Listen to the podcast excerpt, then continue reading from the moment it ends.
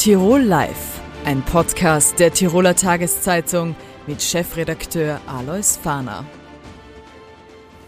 Willkommen bei Tirol Live, jeden Montag, Mittwoch und Freitag auf Sendung auf dd.com. Sein Vater ist weltberühmt, er hat alle 8000er bestiegen. Äh, er als Sohn ist ein Multitalent, er ist Alpinist, er nennt sich selbst Freelancer, ist aber ausgebildeter Molekularbiologe. Ich darf im Studio begrüßen Simon Messner. Hallo, freut mich. Schönen Tag. Äh, der Vater ist weltweit berühmt, hat eben alle 14 8000er bestiegen.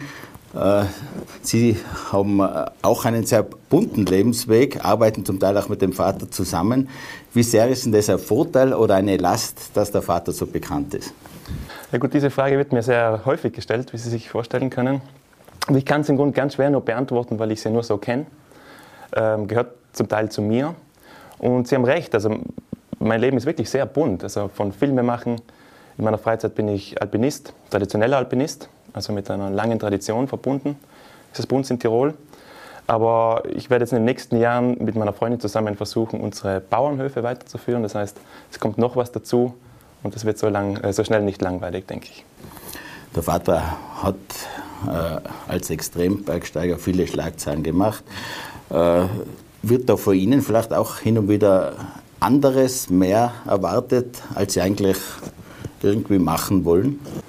Sicher kommt von außen eine gewisse, äh, ein gewisser Druck, kann man ruhig sagen. Also ein Druck entsteht natürlich, weil die Gesellschaft ein gewisses Bild hat von einem, von jemandem.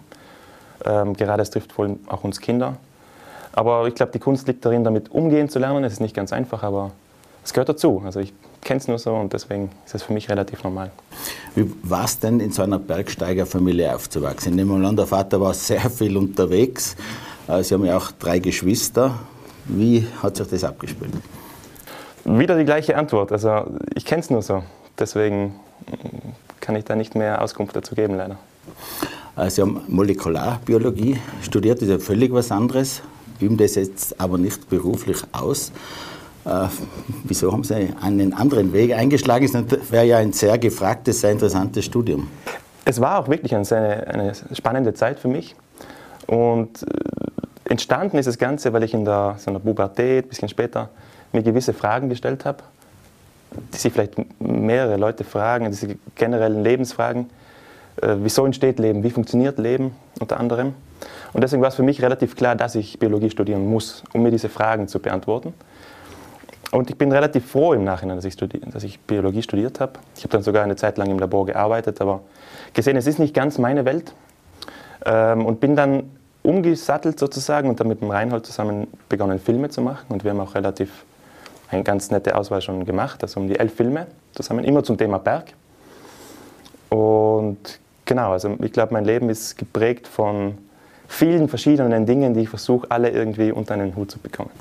Wie war das? Ist in der Familie schon die Lust am Berg äh, geweckt worden oder war es vielleicht wie bei vielen auch Spitzensportlern, die sagen, die Kinder sollen eigentlich was anderes machen?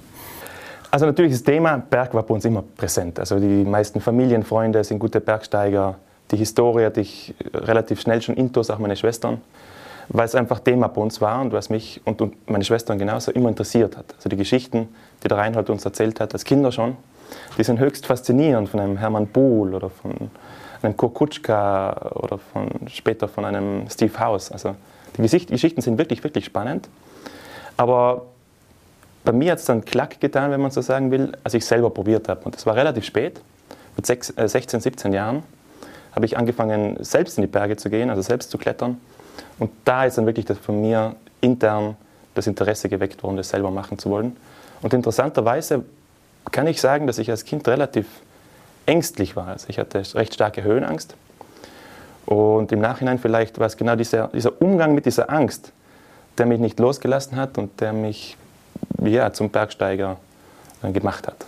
Sie nennen den Vater Reinhold, jetzt arbeiten Sie bei verschiedenen Filmen mit ihm zusammen. Wie ist denn da die Zusammenarbeit? Ja, ich nenne ihn Reinhold, weil ich glaube, es ist professioneller. Natürlich in der Öffentlichkeit, Papa könnte man auch sagen, aber ich habe mich entschieden, Reinhold zu nennen. Äh, die Zusammenarbeit ist ja schwankend, sagen wir nicht ganz einfach, für, nie, für ihn genauso wenig wie für mich. Ähm, aber ich denke, dass die Filme oder gerade das, was wir zusammen machen, davon profitiert, weil wir charakterlich einfach sehr, sehr unterschiedlich sind und es nicht ganz schlecht ist, wenn man äh, das, was man tut, auch von mehreren Seiten beleuchtet. Und ich glaube, die Arbeit selber profitiert davon, ganz klar. Kann ich mir sehr gut vorstellen. Vater hat natürlich auch einen starken Willen, mhm. aber wahrscheinlich Sie auch. Wie ja, findet man sich Form da in der Mitte? Wer, wer, gibt da was vor? Also es ist bei uns ganz klar getrennt oder geteilt und ich finde das sehr gut. Ähm, ich glaube, ich kenne das von anderen Kollegen, sagen wir Hoteliers, wo es auch oft schwierig ist, das in der Familie weiterzugeben. Und es ist ganz, ganz wichtig, das sagt meine Erfahrung, dass man das trennen muss. Also jeder braucht seinen Aufgabenbereich. Und bei uns ist es so, der Reinhold bringt äh, meistens die Themen mit oder den Inhalt natürlich. Der kennt sich unglaublich gut aus. Das erinnert mich oft an Wikipedia. Das ist wirklich alles im Kopf.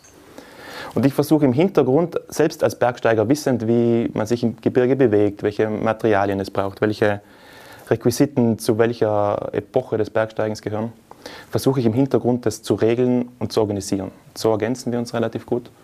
Und ich muss sagen, wir haben für diese kurze Zeit, dass wir Filme machen, sehr, viel, sehr viele gemacht. Sie haben selbst sehr interessante, sehr spannende Erstbegehungen gemacht von Bergen, von äh, Wänden. Ja, Ihre Botschaft ist ja auch, den traditionellen Alpinismus beizubehalten. Was kann man darunter verstehen? Das stimmt, das ist schön. Also der traditionelle Alpinismus, wie ich ihn verstehe, ist keine, ist keine Neuerfindung. Den gibt es schon ewig und der hat eben eine sehr lange Tradition. Ähm, begonnen vom Eroberungsalpinismus, wo es darum ging, die Berge in den Alpen erstmals zu besteigen, über den Schwierigkeitsalpinismus, den heroischen Alpinismus. Also sehr spannend und es ist sehr viel passiert in diesen 250 Jahren. Und das wurde zu meiner Leidenschaft. Aber ich will es nicht nur im Narrativ sozusagen weiterleben oder weiterbringen äh, durch unsere Filme, sondern auch durchs persönliche Tun. Und ich habe in den letzten Jahren gesehen, dass die Hallen überfüllt sind, was sehr schön ist. Es ist ein schöner Sport. Aber ins Gebirge, also zu Wänden, wo man vielleicht drei, vier Stunden nochmal zusteigen muss, die sind menschenleer. Also dort ist überhaupt niemand mehr. Und ich fände es schade, wenn diese Tradition verloren ginge. Ich glaube nicht, dass sie verloren geht. Ich glaube, die wird wiederentdeckt werden, weil das, was man im wilden Gebirge erleben kann, viel dauerhafter, viel intensiver ist als im abgesicherten Klettergarten oder in der Kletterhalle. Aber ich sehe mich mehr als Vertreter dieser wenigen Alpinisten, traditionellen Alpinisten, die es noch gibt. Viele Zuseherinnen und Zuseher werden das natürlich nachvollziehen können. Äh, die Schönheit der Natur, vielleicht auch die Herausforderung auf den Alpen. Gerade der Vater hat natürlich sehr gefährliche Geschichten gemacht, wahrscheinlich Sie auch zum Teil. Äh, inwieweit muss das auch mitspielen oder darf es mitspielen, die Gefahr am Berg? Auch eine schöne Frage, das haben Sie recht, weil Alpinismus, so wie ich ihn verstehe, der braucht wenigstens drei Grunddinge. Und das ist, es ist eben auch die Gefahr und es gilt sie zu vermeiden, also es gilt sie zu erkennen und auszustellen. Aber gäbe es die Gefahr nicht, dann wäre es eben reiner Sport. Und Bergsteigen ist etwas mehr oder Alpinismus ist etwas anderes, sagen wir. Es braucht auch die Schwierigkeit, die kann, die bestimmt jeder für sich. Es kann der fünfte Grad sein, kann auch der zehnte Grad sein. Ist nicht so wichtig, aber wichtig ist, dass man gefordert ist beim Tun. Und die letzte ganz wichtige Komponente, wenn man will, ähm, Zutat, damit es ein Abenteuer wird, ist eben die Exposition. Das heißt, ich muss mich von der Zivilisation oder von den letzten Menschen, vom, dort wo ich sicher wäre, möglichst weit entfernen, um diese intensiven Erfahrungen spüren zu können. Also wenn man diese drei Komponenten hat, dann glaube ich, kann man von Alpinismus reden. Inwieweit hat da der Vater vielleicht auch Tipps geben können, was den Umgang mit Gefahr betrifft, oder decken sich da die Ansichten nicht so? Äh, ich glaube, ganz klassisch. Gewisse Ansichten decken sich natürlich. Reinhold ist schon so lange in diesem Metier unterwegs und war lange Zeit führend, keine Frage. Das heißt, natürlich habe ich da etwas mitgenommen, ist ganz klar. Und die meisten Aussagen oder Erkenntnisse, die würde ich auch unterschreiben. Ähm, aber natürlich nicht alle, das ist klar. Also als, als Sohn oder als Kind muss man sich auch zu einem gewissen Bereich äh, emanzipieren. Gibt es etwas, was Sie den Alpinisten vielleicht mit auf den Weg geben möchten, was Sie besonders beherzigen sollten? Ja, ich glaube, dass der Konsum, so wie wir ihn momentan leben und auch in, vor allem in Europa oder im Westen finden, dass es, nicht dass es uns nicht zufrieden macht auf die Dauer. Das sehe ich bei mir. Und ich sehe bei mir, dass die wirklich bleibenden Momente sind die Momente, wo es ernst wurde, wo etwas auch dazwischen ging, wo ich umdrehen musste. Also ich bin sehr skeptisch, was den, diesen Begriff Erfolg, also nur Erfolg betrifft. Ähm, ich sehe ganz, ganz viel, viel Potenzial auch im, im Umdrehen müssen, weil man lernt dort einfach am meisten. Ich glaube, was ich den Leuten gerne mitgeben würde, ist, ähm, dass man wieder mehr hinausgeht und probiert und eben nicht nur konsumiert. Ihre Schwester Magdalena leitet die sechs Messner Museen. Äh, das wäre ja vielleicht auch was für Sie gewesen, aber Sie wollen jetzt auch verstärkt äh, diesen Biobauernhof führen.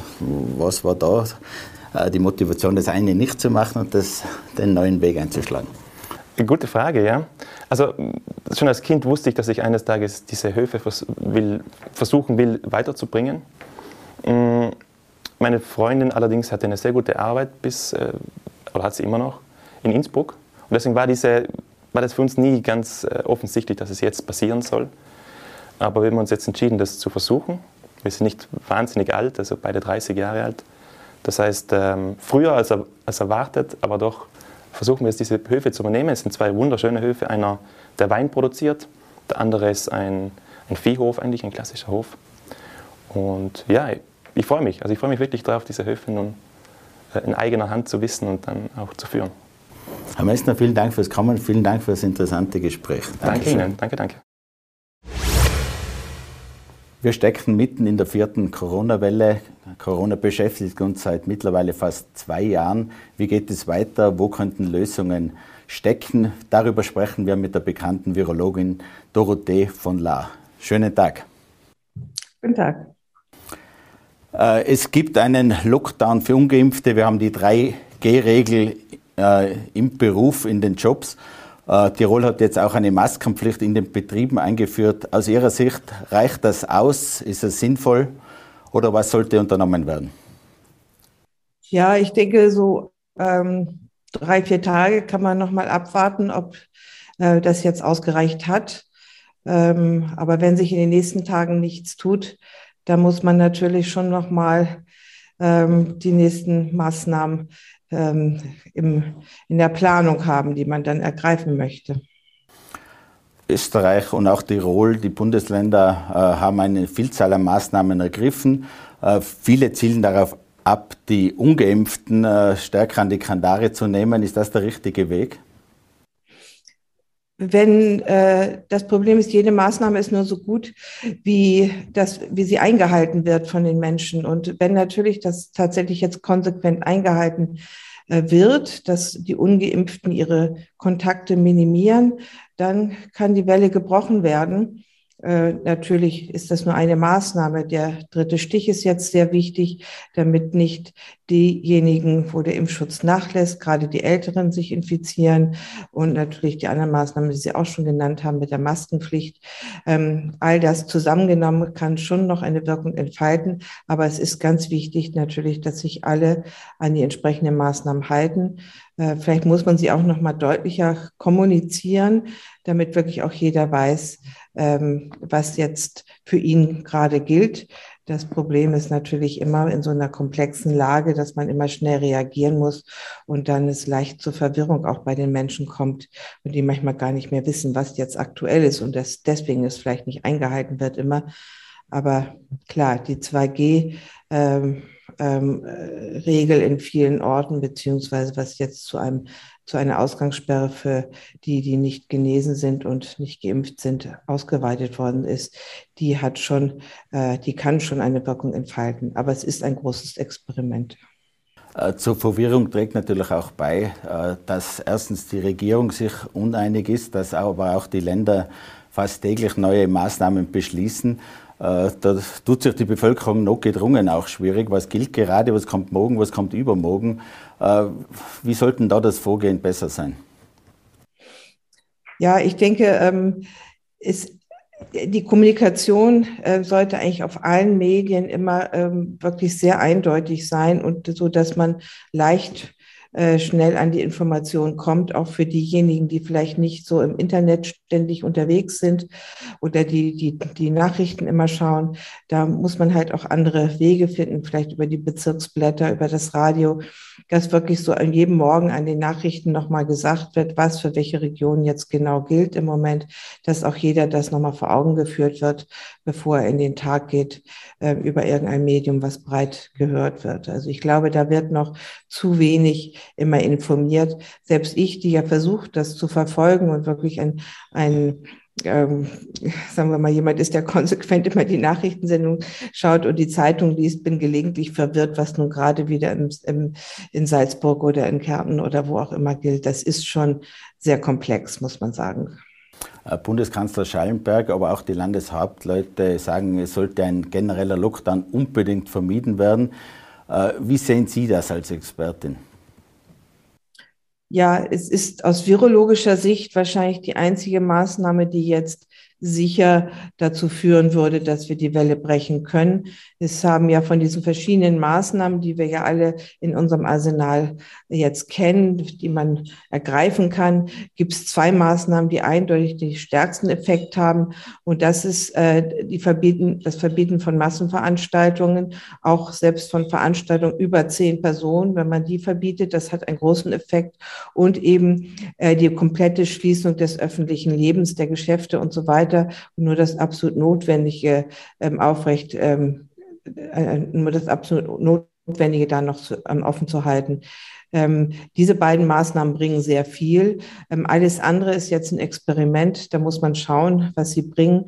Merkweise bringt es nicht äh, so viel, die eine klassische Ausgangssperre zu verhängen. Das heißt, den Leuten zu verbieten, vor die Tür zu gehen. Das bringt eigentlich praktisch nichts, solange man eben verhindert, dass, wenn sie rausgehen, sie sich dann in größeren Gruppen irgendwie zusammenfinden, in Geschäften oder auf Veranstaltungen.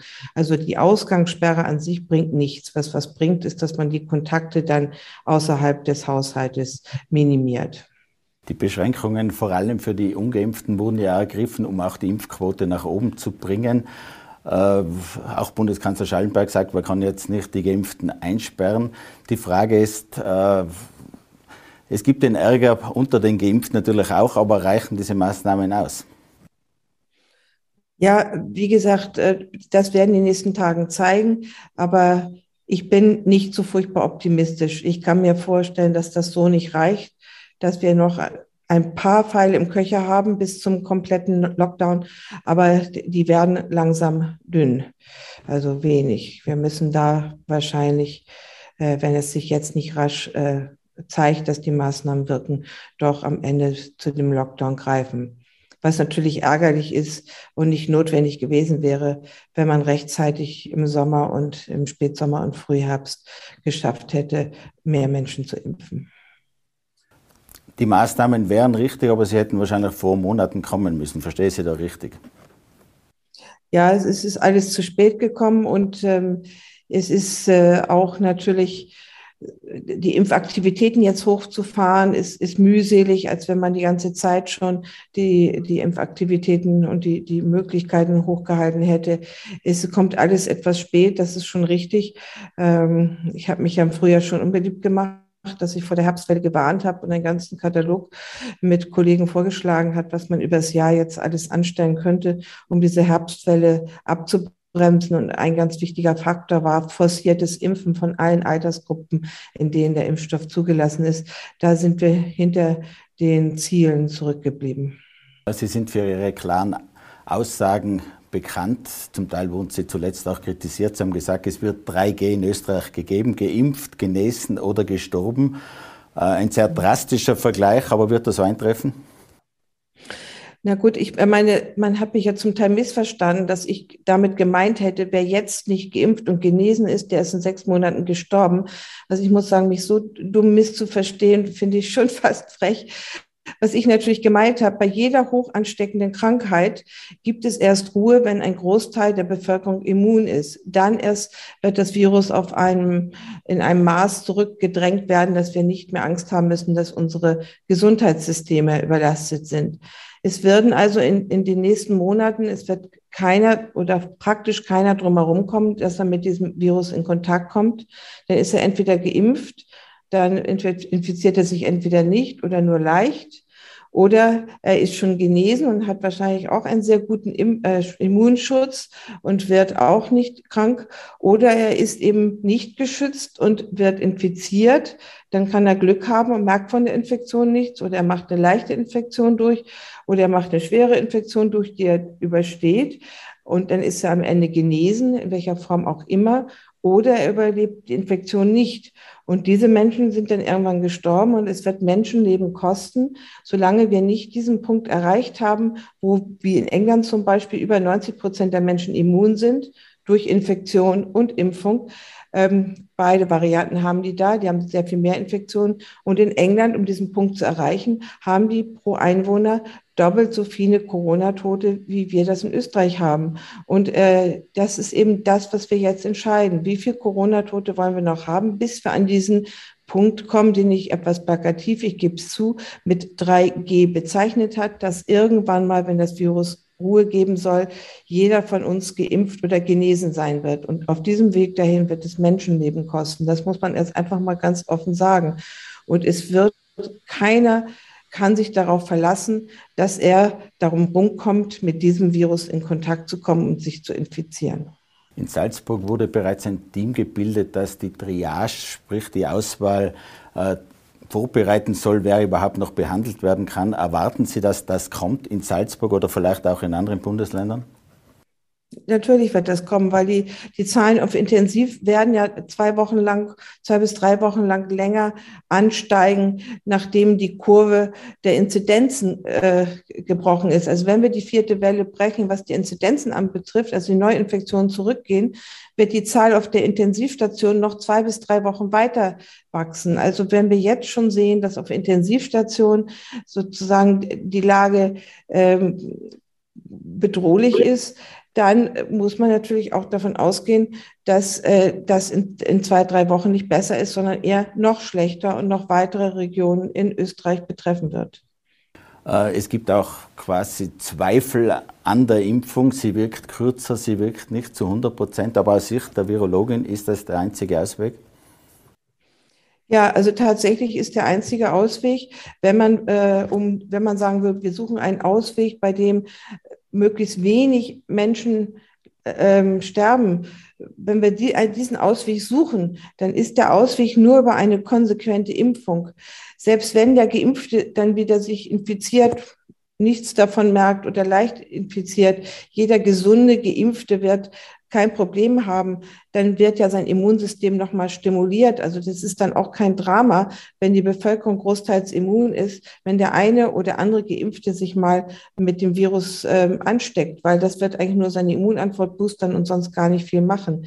Die Impfung hat leider nicht so lange gewirkt, wie wir gehofft haben, aber viele Impfstoffe brauchen ja drei Injektionen, um wirklich voll äh, für eine volle Immunität. Und das scheint nun bei diesen ähm, Impfstoffen auch so zu sein, bei den Corona-Impfstoffen, dass wir drei Impfungen brauchen, um voll immun zu sein. Und jetzt geht es halt wirklich darum, dass jeder seinen dritten Stich bekommt, damit er dann auch voll immun ist es ist äh, nicht der perfekte Impfstoff. Wir haben einige perfekte Impfstoffe, wie der Masernimpfstoff, der nach, dem, nach der zweiten Impfung wirklich fast ein Leben lang eine Immunität macht. Das ist wirklich hervorragend.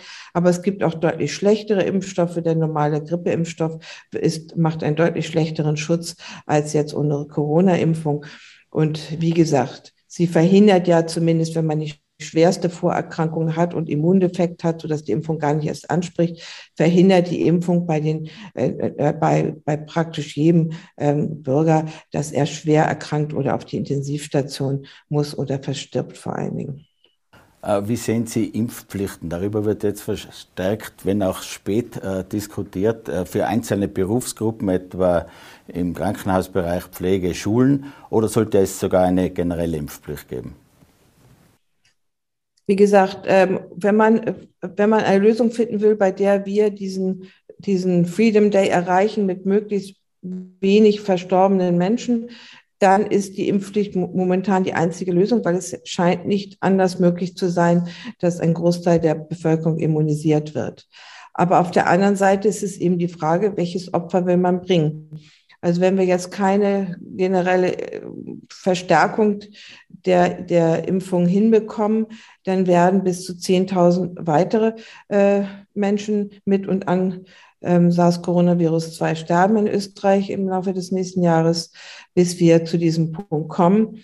Ähm, diese Zahl können wir aber minimieren, indem viele geimpft werden. Und das muss die Gesellschaft entscheiden. Was will sie? Ist eher die Freiheit dieser Minderheit so wichtig, dass wir diese Opfer, die wir alle bringen, inklusive der, der Menschen, die noch sterben werden, dass uns das, das wert ist oder ist es uns das nicht wert? Und wir wollen die Freiheit dieser Minderheit einschränken, damit wir schnell zu einem normalen Leben, zu einem normalen Tourismus, zu einer normalen Saison und zum Schutz auch der, der, der, der Menschen, der vulnerablen Personen zurückkehren können.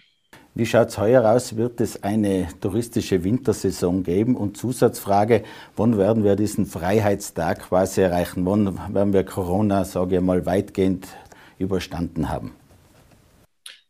Ja, ich bin auch kein Prophet, aber ich denke, äh, wenn man so hochrechnet, dass wir am Tag 10.000 weitere Personen haben, äh, die immun sind, entweder durch Impfung oder durch Infektion. Momentan haben wir allein durch Infektion so viele, aber das können wir auf die Dauer natürlich nicht durchhalten. Dann, dann sind es einige Monate, die es noch braucht. Und da uns ja im Frühjahr immer das Wetter ein bisschen hilft, kann man hoffen, dass wir vor dem nächsten Sommer dann äh, so weit sind, dass wir genügend Menschen, äh, einen, einen genügend großen Anteil der Bevölkerung haben, die gegen das Virus geschützt sind, weil sie entweder genesen oder geimpft sind und dass dann zum nächsten Herbst dann das Problem äh, so weit im Griff ist. Es sollte dann nächsten Herbst nicht wieder ein Rückfall kommen, wenn die Immunisierung so hoch ist. Nein, also das, das einzige Situation, wo ich mir vorstellen kann, dass wir nochmal so einen Winter haben, in, in dem wir jetzt durch diesen Winter von Lockdown zu Lockdown stolpern, ohne dass sich ähm, irgendjemand weiter oder ohne dass sich eine signifikante Zahl der Menschen noch impft. Dann haben wir weder über die Genesenen einen Immunschutz noch über die Geimpften mehr Immunschutz. Und dann haben wir weiterhin keine höhere äh, Immunität in der Bevölkerung über diesen Winter erreicht. Und dann gehen wir nächsten Winter in dieselbe Geschichte. Also die schlechteste aller Lösungen ist jetzt von Lockdown zu Lockdown sich durch den Winter zu lavieren. Das ist die schlechteste aller Lösungen. Und die heurige Wintersaison wird stattfinden, aber reduziert? Ähm, ja, ich denke, die Wintersaison kann schon stattfinden, halt für, für Geimpfte und Genesenes. Und ähm, äh, da muss eben halt der dritte Stich dann irgendwann auch eine Anforderung sein. Das ist natürlich jetzt noch ein bisschen früh. Es brauche ich auch ein bisschen, bis jeder dran war. Aber ich denke, wenn man dann, äh, wenn die Hochsaison dann ist, dann kann man schon auch verlangen, dass diejenigen, die länger als sechs Monate geimpft sind, dass die dann ihren dritten Stich auch haben.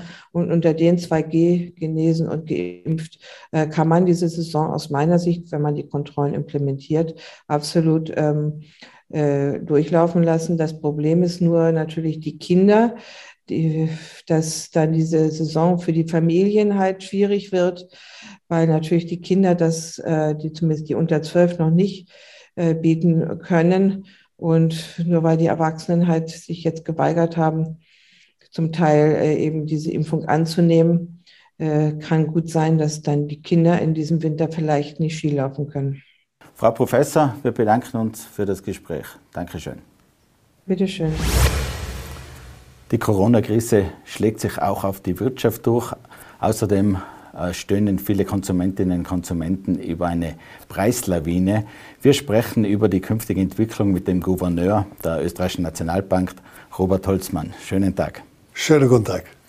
Herr Gouverneur, äh, wir stolpern von Krise zu Krise. Wir hatten die Finanzkrise, dann die Schuldenkrise, jetzt die Corona-Krise. Ist eine Lösung in Sicht, ein Ausweg aus den Krisen? Ich glaube, die Corona-Krise ist noch das Einfachste. Wir begannen natürlich mit einem Abschwung im Jahre 2020, aber sind jetzt bereits im letzten Quartal 2021 schon wieder im Ergebnis in der Wertschöpfung dort, wo wir 2019 geendet haben. 2008 und 2011 haben wir quasi nie mehr richtig verdauen können. Jetzt sind wir schon wieder soweit. Sehen Sie die Gefahr, dass jetzt eventuell neue Lockdowns, neue Einschränkungen die Wirtschaft noch einmal zurückwerfen könnten? Über die Lockdowns, ob sie kommen, müssen mit Mediziner argumentieren. Aber was wir aus den Daten sehen, ist, dass mit jedem Lockdown weniger Einschränkungen der Wirtschaft verbunden sind. Wir haben einfach gelernt, mit der Krise zu leben und die ökonomischen Seiteneffekte sind in der letzten Zeit sehr, sehr stark zurückgegangen. Die Staaten haben mit riesigen Hilfspaketen reagiert. Dadurch sind natürlich die Schulden nach oben gegangen. Da haben auch die Notenbanken mitfinanziert, auch durch den Kauf von Anleihen in riesigem Stil. Äh, Sie haben sich dafür ausgesprochen, das zurückzufahren. Ist das jetzt in absehbarer Zeit bereits möglich? Sie erwarten ja schon, äh, dass das bald einmal der Fall sein könnte. Das ist ein Diskussionsbank, den wir im Dezember haben werden, wenn sich der EZB-Rat wieder trifft. Ich glaube, die ökonomische Teil oder der ökonomische Teil der Corona-Krise ist vorbei. Also kann man das Programm, das damit verbunden war, jetzt dann aus, aufhören und damit Neukäufe äh, beseitigen. Aber die Frage ist, ob andere Programme, die noch bestehen, für Fragen der Erhöhung der Inflationsrate noch notwendig sind. Wie Sie wissen, ist die Inflationsrate nicht nur in Österreich, sondern europaweit gestiegen. Und für mich bedeutet das, dass man auch diese Programme jetzt auslaufen muss. Äh, wie geht es weiter? Eben viele stöhnen unter der aktuellen Teuerungswelle. Es ist nicht nur Energie, das Wohnen, es sind sehr viele Produkte, teilweise auch Folge von Lieferkettenproblemen im Zuge von Corona.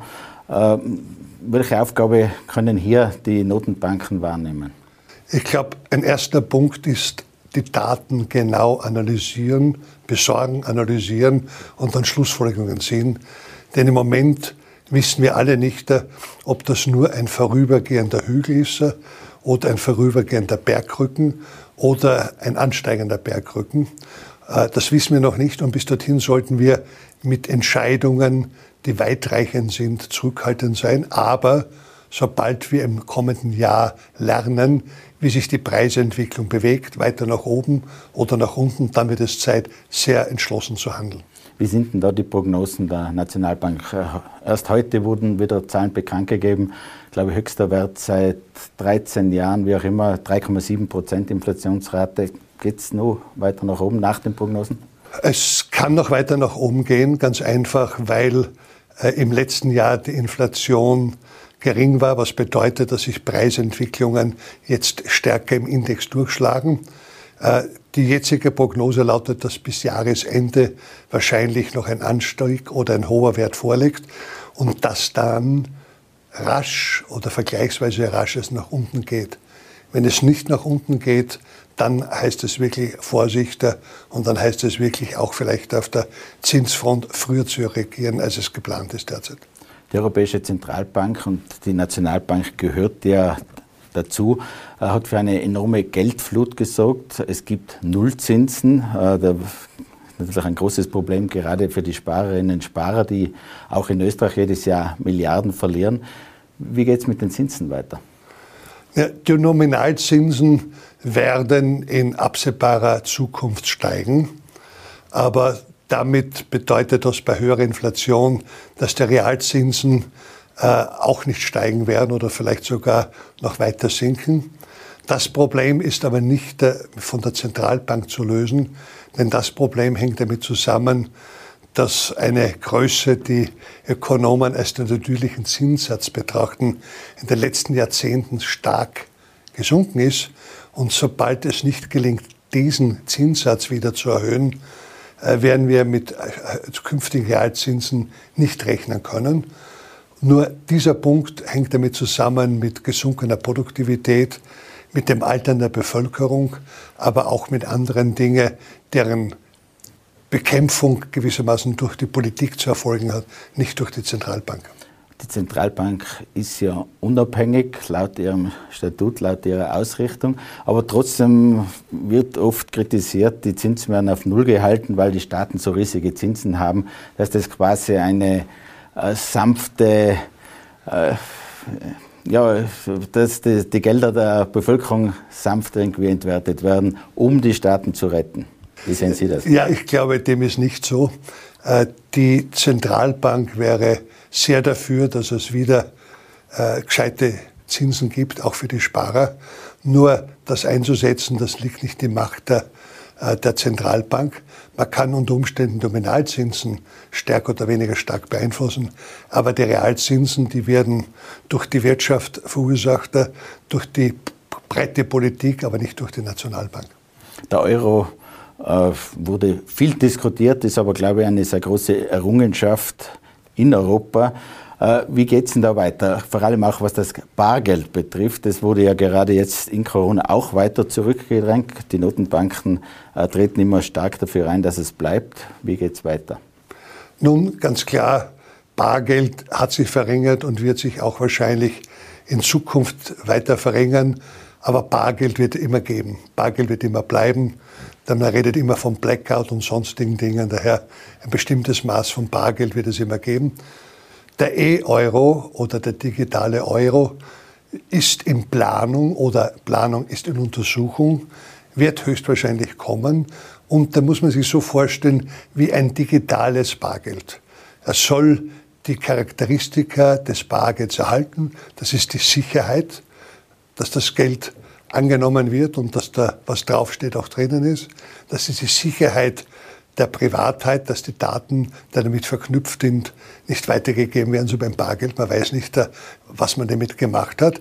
Aber das Gesamte soll verbunden werden mit der Bequemlichkeit des Kaufens. Das heißt, dass man in Zukunft mit auch den digitalen Euro über das Internet oder sonst wie einkaufen kann, aber es sich sonst verhält wie Bargeld. Die Verfechter gerade des Bargelds argumentieren natürlich immer, äh, das ist eine Art von Freiheit, ist es ja auch. In anderen Ländern, ich verweise auf China, ist jede Transaktion nachverfolgbar, gerade auch vom Staat und so weiter. Wie sehr sehen Sie da die Unabhängigkeit sonst gefährdet? Ja, wenn man China imitieren würde, sicherlich wäre sie gefährdet. Aber ich glaube, ein wichtiger Punkt auch der jetzigen Untersuchung ist immer wieder, wie können wir sicherstellen, dass die Privatheit gesichert ist und dass Daten über das Verhalten von Individuen, was hat er mit dem Geld gemacht, wann und wo, dass diese Daten nicht öffentlich werden und dass diese Daten ohne etwa richtlichen Beschluss auch nicht äh, dann äh, zugänglich werden für andere Teile äh, der äh, Beamtenschaft. In verschiedenen Ländern wird das Bargeld zurückgedrängt. Es werden auch äh, zum Teil kleine Münzen abgeschafft oder sollen abgeschafft werden oder nicht mehr angenommen. Die 500-Euro-Note wurde quasi auch aus dem Verkehr gezogen in Sachen Geldwäsche und so weiter. Wird es nicht von allen Seiten das Bargeld angeknappert? Äh, es gibt sicherlich Versuche in diese Richtung. Hier ist es aber so, dass die österreichische Nationalbank auch geschlossen, glaube ich, mit der gesamten österreichischen Bevölkerung und Regierung sagt, nein, wir wollen unser Bargeld erhalten.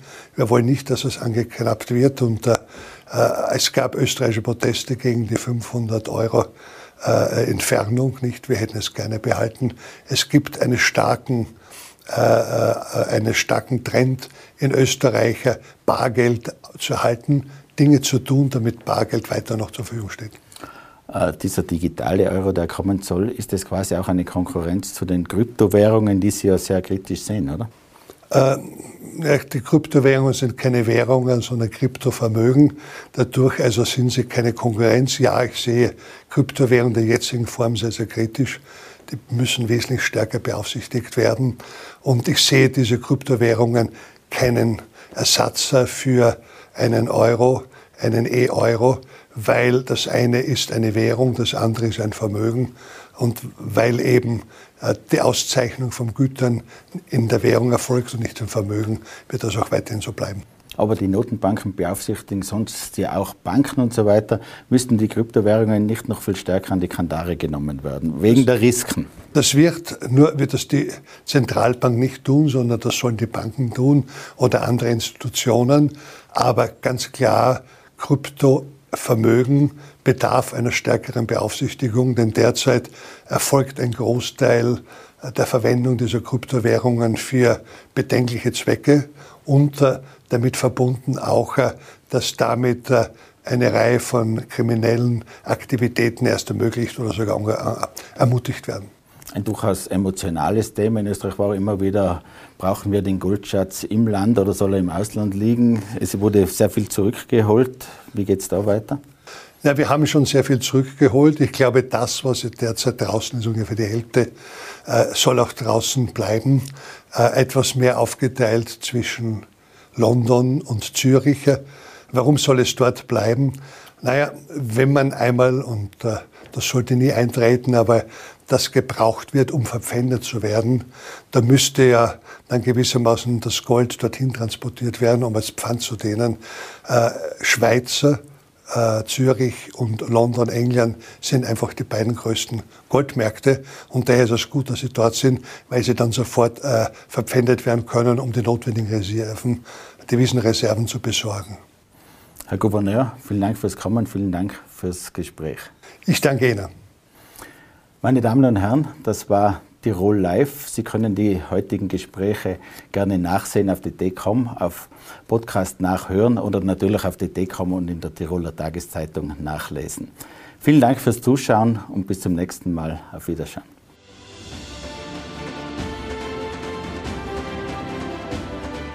Tirol Live, ein Podcast der Tiroler Tageszeitung. Das Video dazu sehen Sie auf tt.com.